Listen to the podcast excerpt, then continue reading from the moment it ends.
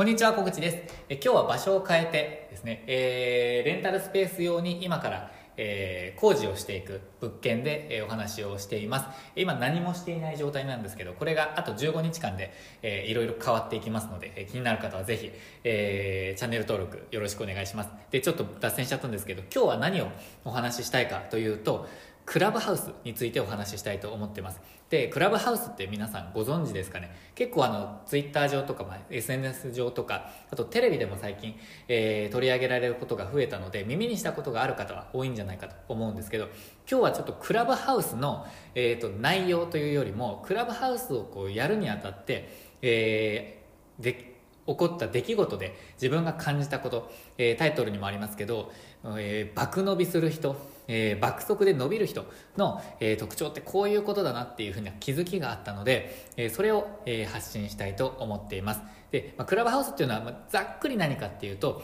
え音を使った SNS ですね。で、えーとまあ、話す人スピーカーがいてその、え話している人の内容をリスナーの人たちが聞けると。でリスナーの人たちも、えーまあ、参加をする仕組みがあったりとかえーあとはアーカイブが残らないのでリアルタイムでないと聞けないとかそういう、えーちょっとまたこれまでの SNS とは違った、えタイプのものっていう風な感じです、まあ、それはぜひ使ってみて、え試してみたら、あのー分かる状態だと思うんですけど、えそれではなくてですね実は昨日、えー、と今日今日ですね今日、えー、とレンタルスペース業界ではおそらく日本で一番えー間違いなく日本で一番影響力のあるミツさんと恐れ多くも、えー対談させてもらうことができました。で自分はあの田舎でレンタルスペースを今進めている、えー身として、まあ、田舎で、えレンタルスペースってどうなのっていう話も、えさせていただいたんですけどあのリスナーの方からも、まあ、いろんな質問をいただいたりとか、えーまあ、コンサルみたいなもお話にもなってたのですごく、えーまあ、有料級で有益なお話でした。で、えー、とリスナーの方からも楽しかったっていうふうにおっしゃっていただけたのでまた今後も、えーやっていきたいなって思っています。で、えー、とツイッターとかで、えー情報配信していきたいと思います。事前に告知していきたいと思いますのでぜひ、えー、ミツさんとか私の、えー、ツイッターもチェックしておいてほしいと思ってます。で告知は、えーこの辺にしてですね。今回の動画ではコロ、えークラブハウスを始めるにあたってちょっとミツさんとのやり取りで爆速で、えの伸びる人成長する人ってこういうことなんだなっていう風なすごく気づきがあったので、えー実はですね今日あのさっき、えークラブハウス終わったんですけど、えーその興奮冷めやらぬうちに今、えー撮っているっていう状態です。で、えー、とやっぱりそこからの気づきで、えー自分もあの学びたいなってもうこういうふうにやっていきたいなと思いましたしこれから何かチャレンジしていきたいっていう人にも参考になると思ったので、えーぜひ参考にしていただけたらなと思っています。で結論から言うと結論から言うとですね爆速であの伸びる人だなって思った、えー理由は即答でやるっていう人ですね。即答でもうやります。やるっていう風な人がいや爆速で伸びるんだなって思ったんですよね。であの昨日、えーま今日ですねクラブハウスでやる前に昨日、えー自分が実はあのクラブハウスの、えー、と招待券をもらうことができたので今その招待インビテーションがないと、えー参加できない状態なんですけど、えーそれをもらうことができたので、まアカウントを作りながらえー、ミツさんにあのレンタルスペースの座談会しませんかっていうふうにちょっとこう提案したんですよ。そうしたら、えーすぐに、えーもう本当に即答で座談会いいですねやりましょうっていうふうに来たんですよ。でいやもうその即答ぶりが本当に即答すぎてびっくりしたのと同時にまやっぱり、えーすごいなって思ったんですよね。でミツさん今あの1月の収入はあの600万円達成しましたっていうふうにツイッターでもあの発信されてましたけどやっぱり爆伸びじゃないですか。すごい勢いなんですよね。で普段あのいろんなツイッターで発信されていたりとかあのなんか相談させていただいたりとかしている中でやっぱり行動量とか行動の範囲とかが全然違うんですよね、まあ、引きこもり社長とおっしゃりながらも最近ちょっと引きこもらず引きこもらずになんか出歩いてらっしゃるっておっしゃってましたけど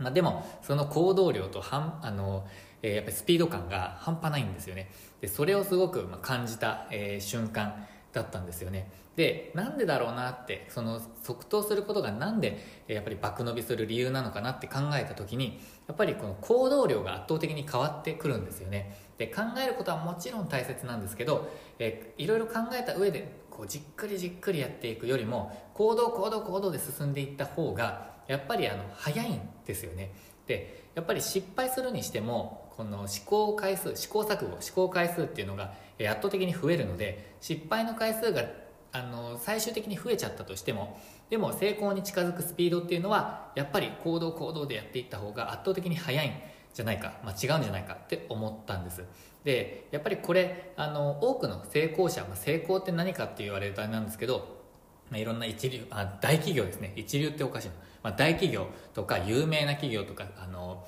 すごく伸びている企業とかあの一般的にそう言われる企業の、えー、人たちその起業している人たちっていうのは多くの人がやっぱり質より量だっていうふうに言ってる人も多いと思うんですよね。で自分もそうあのそれを信じて、えー、たくさんいろんなチャレンジをしていこうって思ってやってるんですけどあの、まあ、こういう話するといやいやあの量より質だよっていう人もいると思います。で内容によってはもちろん最初から量より質をもう本当に極めていく必要があるものもあると思います。え例えば医療とかが、えー、もう最たるものだと思うんですよね。もう絶対失敗できない。というものは最初から質を求めないといけないものもあると思うんですけど例えば、まあ、IT 企業とかで、えーまあ、アプリをあのリリースしますとかそういう、えー、時とかは、えまあ、例えばベータ版をリリースしてそれでユーザーの行動とかフィードバックをこう改善しながらえ参考に改善しながらやっていく方が圧倒的に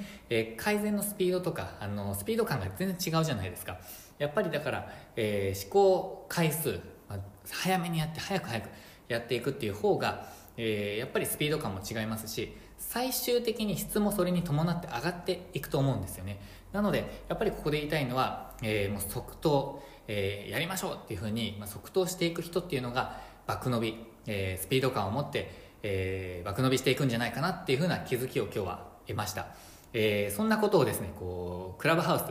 の、えー、一見で、まあ、ミツさんから学んだことだったので今日はこれを発信させていただきました。で、えーと、ぜひぜひ何かにチャレンジしている人とかこれから何かやっていきたいなっていうふうに思っている人は、えー、行動行動行動量えー、実際にどれだけやったかっていうのを、えー、重視してみるのも、えー、一つの手じゃないかなって思いますので、そのあたり、まあ、自分もあのこれからどんどんどんどんやっていきたいと思っているので、えー、参考になればなと思って今日は配信しました。